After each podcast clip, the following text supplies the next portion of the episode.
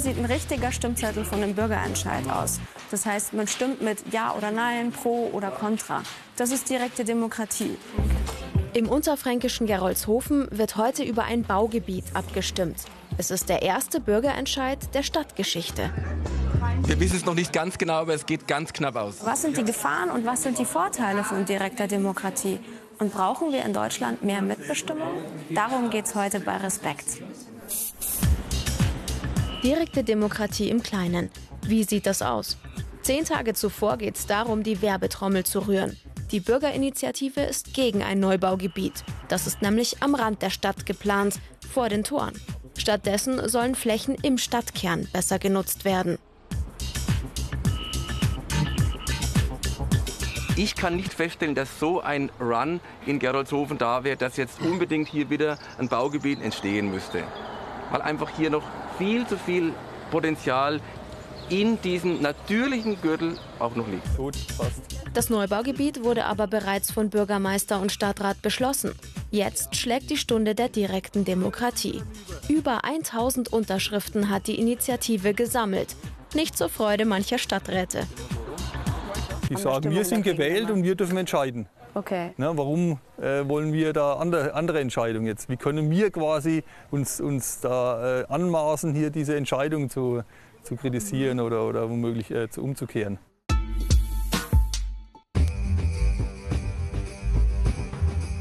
Direkte Demokratie bedeutet, nicht die Politiker im Parlament entscheiden über eine Sache, sondern alle stimmberechtigten Bürger. Das nennt man einen Volksentscheid oder auch einen Plebiszit.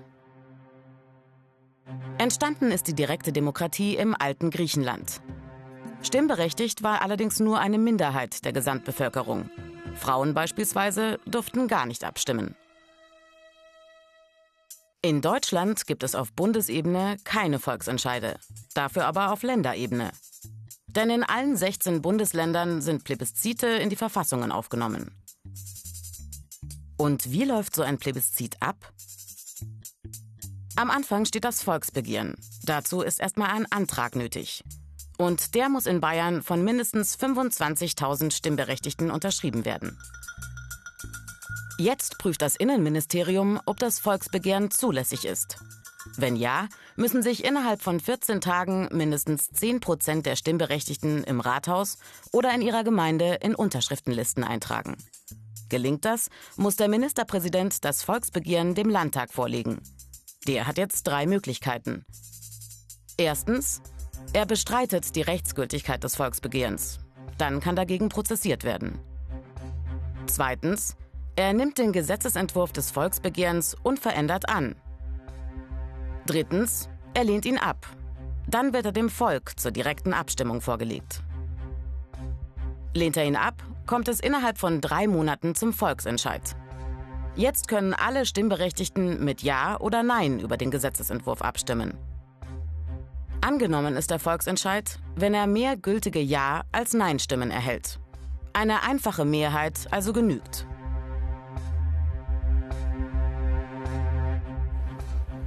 So ein Verfahren, das klingt ganz schön kompliziert und erstmal gar nicht so direkt. Deswegen lasse ich mich jetzt mal beraten. Und zwar von Susanne Socher vom Verein Mehr Demokratie e.V. Sie berät Bürger, wie sie Politik aktiv verändern können. Das Bienenvolksbegehren, das ist ja sehr erfolgreich gelaufen. Ist es auch für dich ein Erfolg und für die Demokratie? Dass es jetzt so überwältigend geschafft wurde, ist natürlich ein Erfolg und zeigt aber auch, dass das Thema den Menschen wichtig war. Und ähm, ja, das ist ein Erfolg für mich, weil ich das Gefühl habe, die Menschen merken, sie können was tun. Das Volksbegehren zum Artenschutz ist nur ein Beispiel. So gab es auch Volksinitiativen gegen Olympische Winterspiele, für die Abschaffung der Studiengebühren und mehr Nichtraucherschutz. In jedem Bundesland gibt es eigene Regelungen zur direkten Demokratie. Von 1946 bis 2018 gab es in Deutschland insgesamt 330 abgeschlossene Volksinitiativen. Von diesen waren 33 Prozent ganz oder teilweise erfolgreich. 67 Prozent sind gescheitert. Bei vielen ist es vom Volksbegehren erst gar nicht zur nächsten Stufe, zum Volksentscheid gekommen. Trotzdem, Volksbegehren und Volksentscheide gibt es immer häufiger. 2018 17 neu eingeleitete Verfahren, fast doppelt so viele wie 2017. Das ist der vierthöchste Wert in der Geschichte der Bundesrepublik.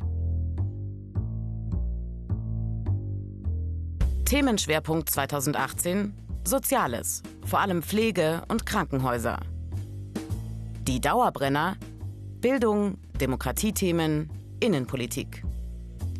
Klarer neuer Trend Nachhaltigkeit und Umweltschutz. Das Volksbegehren Artenvielfalt in Bayern Anfang 2019. 1,75 Millionen Unterschriften. Ein Riesenerfolg für die Initiative. Die bayerische Staatsregierung übernimmt den Gesetzentwurf des Volksbegehrens und ergänzt ihn. Nach dem Riesenerfolg des Bienenvolksbegehrens in Bayern kommt jetzt das nächste große Ding. Pflegenotstand stoppen. Jetzt heißt das Volksbegehren. Ich bin hier in München an der Haunerschen Kinderklinik und auf der Krebsstation werde ich mir jetzt mal anschauen, wie es den Pflegekräften dort geht und wo es gerade so hakt. Sibylle ist seit einem halben Jahr mit ihrer Ausbildung fertig. Seit 6 Uhr früh ist sie im Einsatz und die nächste Patientin wartet schon. Aber wenn da in der Früh ein Kind nach dem anderen kommt und ich meine, man will sich ja auch für jedes Kind ein bisschen Zeit nehmen, ist da überhaupt so viel Zeit? Ehrlich gesagt nicht. Dann geht halt zum Beispiel drunter, dass man mit der Mama auch reden kann. Also A will man natürlich mit dem Kind eingehen und fragen, wie war es zu Hause, wie geht's dir. Ja. Aber wenn wir halt fünf Aufnahmen in der Früh haben, muss man halt auch einfach sagen, okay, wir sehen uns später nochmal und versucht dann einfach das Wichtige schon zu machen. Der Mangel an Pflegekräften hat verheerende Konsequenzen. Letztes Jahr konnten hier zeitweise nur acht von 17 Betten betrieben werden. Eine Elterninitiative hat deshalb eine Petition beim Bayerischen Landtag eingereicht. Passiert ist nichts. 12 Uhr Mittag. Wir verabschieden uns. Von der kleinen Miriam und von Sibylle. Die hat noch mindestens drei weitere Stunden bis zum Feierabend. Zwei Tage nach unserem Besuch im Krankenhaus hat das bayerische Innenministerium das Volksbegehren gegen den Pflegenotstand nicht zugelassen. Jetzt liegt die Entscheidung beim Bayerischen Verfassungsgerichtshof. Der muss jetzt klären, ob der Pflegenotstand überhaupt eine Frage für die direkte Demokratie ist. Ja oder nein? Wird Politik automatisch gerechter, wenn sie demokratischer zustande kommt? Ist wirklich jedes Gesetz für eine Volksabstimmung geeignet? Und lassen sich politische Themen mit Ja- oder Nein-Fragen zuspitzen? Das will ich jetzt von einem Politikwissenschaftler wissen. Und ich werde ihn genau so fragen, dass er mir entweder nur mit Ja oder Nein antworten kann. Sollten denn die Deutschen über den Pflegenotstand abstimmen dürfen? Nein. Wieso nicht? Das ist ein komplexer Gegenstand. Da geht es um organisationelle Fragen, rechtliche Fragen, finanzielle Fragen, moralisch-ethische Fragen. Ich denke, dass sich solche Fragen sehr schwer auf eine Ja- oder Nein-Entscheidung herunterbrechen lassen. Sollte man auch in Deutschland über Gesetze auf nationaler Ebene abstimmen dürfen? Nein. Was ist zum Beispiel? Wir haben ein Gesetz, es ist durch eine Volksabstimmung verabschiedet und dann soll das Gesetz im nächsten Jahr geändert werden. Mhm. Sehr viele der Gesetze, die wir haben, bleiben ja nicht unverändert im Gesetzbuch, sondern sie waren novelliert sie waren geändert, sollen Gesetze, die vom Volk direkt angenommen sind, von einer solchen Änderung ausgeschlossen werden? Oder müsste die Änderung wieder Gegenstand der Volksabstimmung sein? Ich denke nicht, dass die detaillierte Gesetzgebung, das einfache Gesetz, zum Gegenstand von Volksgesetzgebung werden soll. Absoluter Weltmeister in Sachen direkte Demokratie ist die Schweiz. Hier kann das Volk über viele Belange direkt entscheiden. Auf kommunaler, kantonaler und nationaler Ebene. Allein zehn Abstimmungen national gab es im Jahr 2018. Zum Beispiel zu einer radikalen Reform des Geldsystems, dem sogenannten Vollgeld. Gescheitert. Zu Fahrrad-, Fuß- und Wanderwegen. Erfolgreich. Zur sogenannten Hornkuh-Initiative. Abgelehnt. Also keine Subvention für Bauern, die ihren Rindern die Hörner wachsen lassen. Ein direktes Votum abgeben. In der Schweiz Routine. Vermutlich funktioniert es so gut, weil die Schweiz ein kleines Land ist und schon seit Jahrhunderten direkte Demokratie praktiziert. Weil es politisch weitgehend unabhängig ist und sich also auf die ureigenen Belange konzentrieren kann. Neben der Schweiz im europäischen Vergleich auch ganz vorn Liechtenstein. Dann folgen unter anderem Italien, Irland und Dänemark. Eher vom Parlament eingeleitet als vom Volk werden direkte Abstimmungen bisher in Frankreich, Spanien, Österreich, Schweden, Norwegen und Ungarn. Recht vorsichtig mit Verfahren direkter Demokratie gehen unter anderem diese Länder um. Neben Deutschland, Belgien, Finnland, Griechenland, die Tschechische Republik und Großbritannien. Die Abstimmung zum Brexit also alles andere als ein Routineakt. So gut wie keine direkte Demokratie gibt es in Rumänien, Portugal, Bulgarien, Malta. Ein Stammtisch von Exilbriten. Manche sind sogar ganz ausgewandert, weil sie sich über das Brexit-Referendum geärgert haben. Und auch unser Professor ist gekommen. Inwiefern haben denn Populisten mit so einer Volksabstimmung leichtes Spiel? Wenn man mit so einer Ja- und Nein-Frage konfrontiert wird, dann führt das fast automatisch auch in einem selbst zur Polarisierung. Weil man eben letztendlich in jeder Unterhaltung sagen muss, bist du jetzt dafür oder bist du dagegen?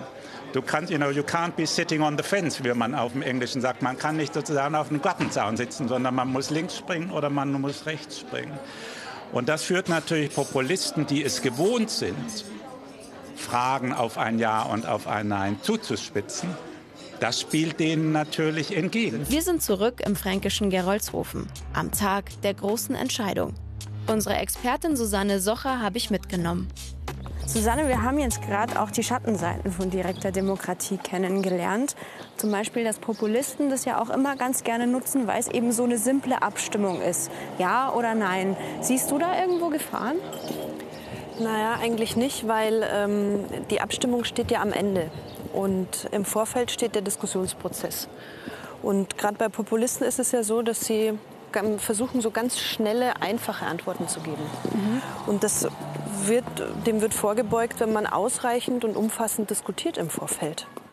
Und wie funktioniert die direkte Demokratie in Gerolzhofen? Damit der Bürgerentscheid erfolgreich ist, braucht es nämlich zweierlei. Es müssen mehr Leute mit Ja stimmen und zweitens auch mindestens 20 Prozent aller Stimmberechtigten. Eine halbe Stunde später ist es soweit. Der Bürgermeister gibt das vorläufige Endergebnis bekannt. Die Hürde 20 Prozent der Stimmberechtigten. Das sind in Gerolzhofen 1120 Stimmen. Dann gab es Zustimmung, also Ja-Stimmen 1117 und Nein-Stimmen 964. Ich habe es gesagt, das Quorum 1120. Ja-Stimmen waren es 1117. Das heißt, drei Stimmen fehlen. Der Bürgerentscheid ist gescheitert. Puh, dieser Bürgerentscheid liefert jedenfalls jede Menge Gesprächsbedarf. Also, direkte Demokratie kann spalten, bringt die Leute aber auch zusammen und sorgt damit dafür, dass sich die Menschen politisch engagieren.